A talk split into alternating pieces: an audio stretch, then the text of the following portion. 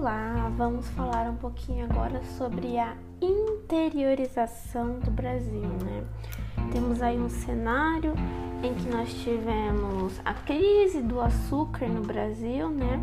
Que vai levar à expansão da pecuária, a ocupação né, do Brasil, o bandeirismo, porque agora, a partir da insurreição pernambucana, né? Que foi aí uma revolta que os senhores de engenho contra o IC, né, contra a Companhia das Índias Ocidentais, que era Holanda, que acabou quebrando o açúcar brasileiro e nós vamos ter uma interiorização do Brasil, né? Porque agora nós vamos ter que descobrir outras coisas, vamos ter que descobrir o que mais que esse imenso território que agora os portugueses têm, o que, que eles têm, né, para oferecer, já que o açúcar não é mais viável. Então, o bandeirismo, teoricamente, a definição dele é que são expedições públicas ou privadas que partiram da capitania de São Vicente, né, que era a região de São Paulo, e foram ao interior, né, em busca de produtos.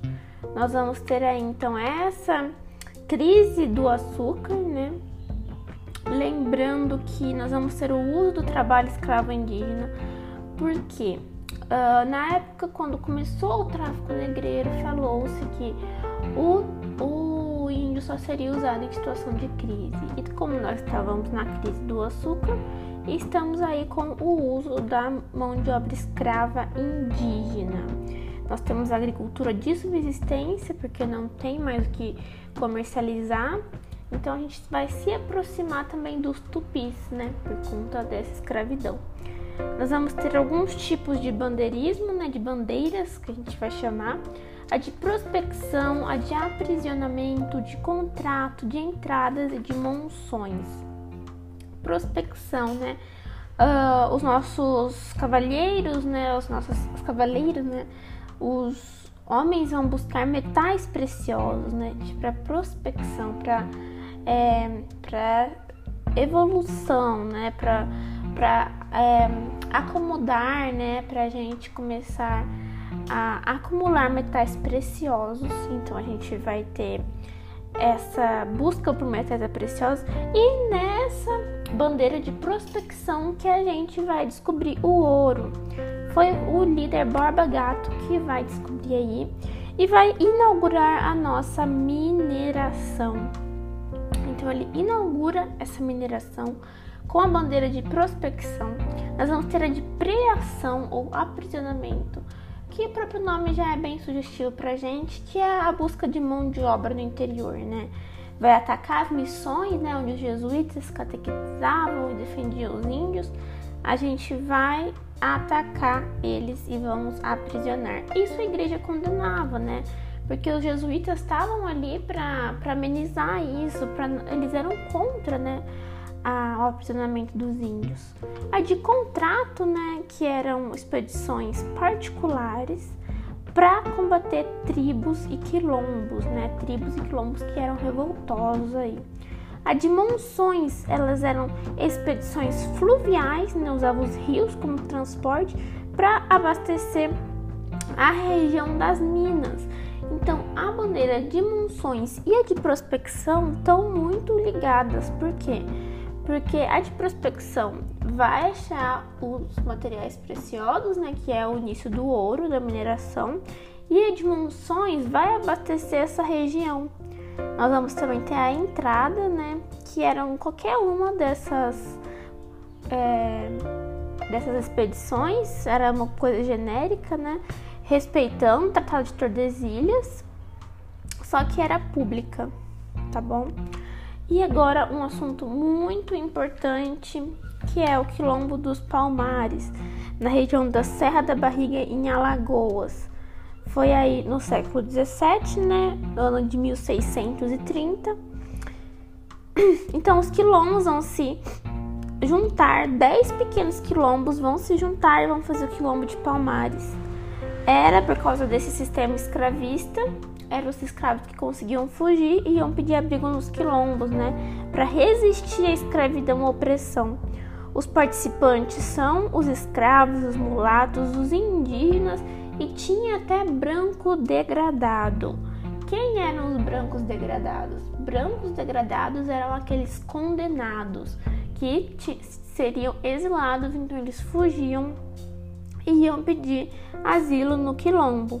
Então a gente tem aí 30 mil habitantes com os líderes Zumbi e Dandara, uma propriedade comunal das terras, né? As terras eram comuns para todo mundo, era uma agricultura de subsistência e faziam comércio com os, os excedentes, né? Com o que sobrava. Era uma escravidão sem violência, era temporária, né? Ali. É, de quem não obedecesse e tudo mais. Nós vamos ter o Acordo de Recife. O Acordo de Recife foi a liberdade para os nascidos no quilombo. Então aqui nós já vamos ter aqui os primeiros indícios de, um, de uma conjuntura abolicionista, né? Que vai ser a liberdade para aqueles que eram nascidos nos quilombos. E também delimitava a fronteira do quilombo, né? Onde começava e terminava. Isso vai ser muito ruim, por quê?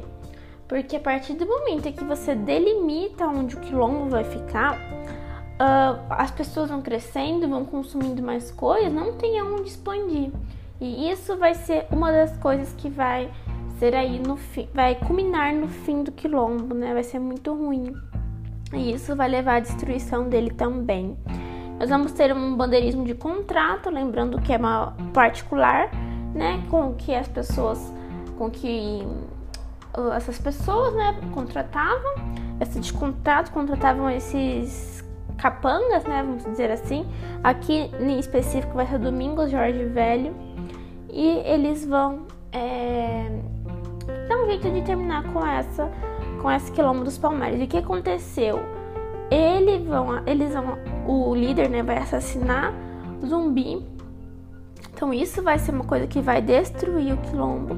E eles vão usar a guerra biológica também, o sarampo então, as pessoas que estavam contaminadas com sarampo, as roupas eram todas colocadas para dentro do quilombo e isso fazia, fazia com que toda a população ali pegasse quilombo, uh, nossa, pegasse quilombo não, né?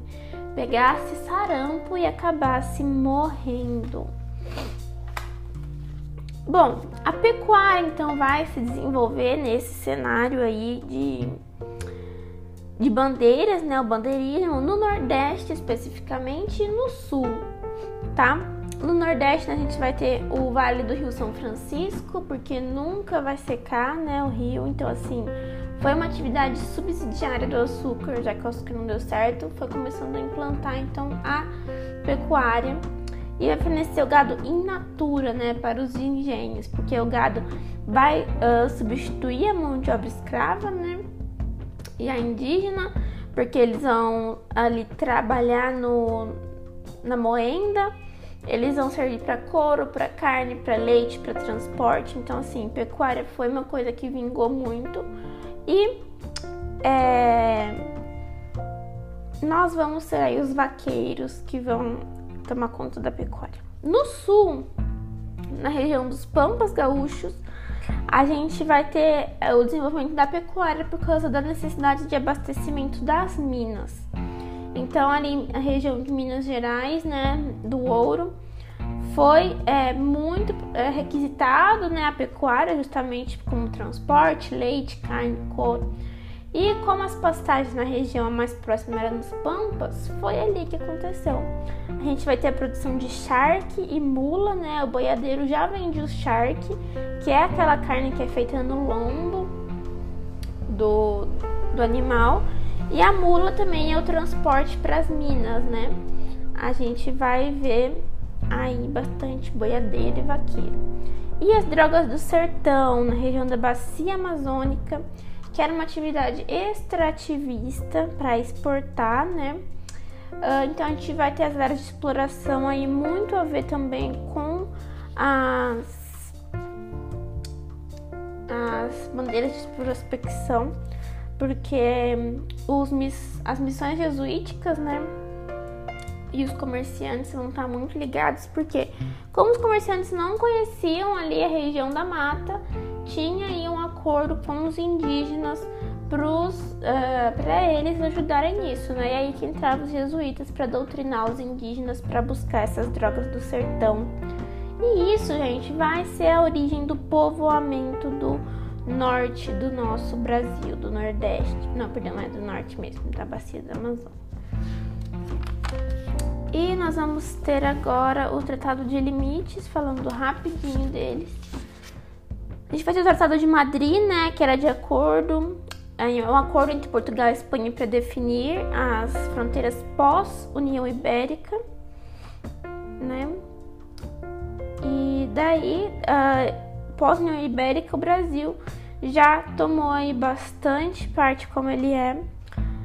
Então, uh, pelo princípio da Utpossidetes, né, ao desbravador a posse, então como Portugal chegou, ele foi com maior parte. Então, redefiniu as fronteiras a oeste do Brasil. Vai trocar Sacramento por sete povos das missões. Né? Os jesuítas vão se recusar, os índios se recusar à dominação portuguesa. Aí vai ter a Tratado de Delfonso, né? que vai devolver São Paulo para a Espanha, já que não dominou, e vai redefinir né? a fronteira do Tratado de Madrid. Então a gente vai ter aí o Tratado de Madrid pós União Ibérica para redefinir esses é, coisos, esses territórios. Lembrando que o Acre vai ser comprado também depois, então assim a gente tem bastante é, uma coisinha outra para mudar, mas majoritariamente o Brasil já foi desenhado aí no Tratado de Madrid pós União Ibérica.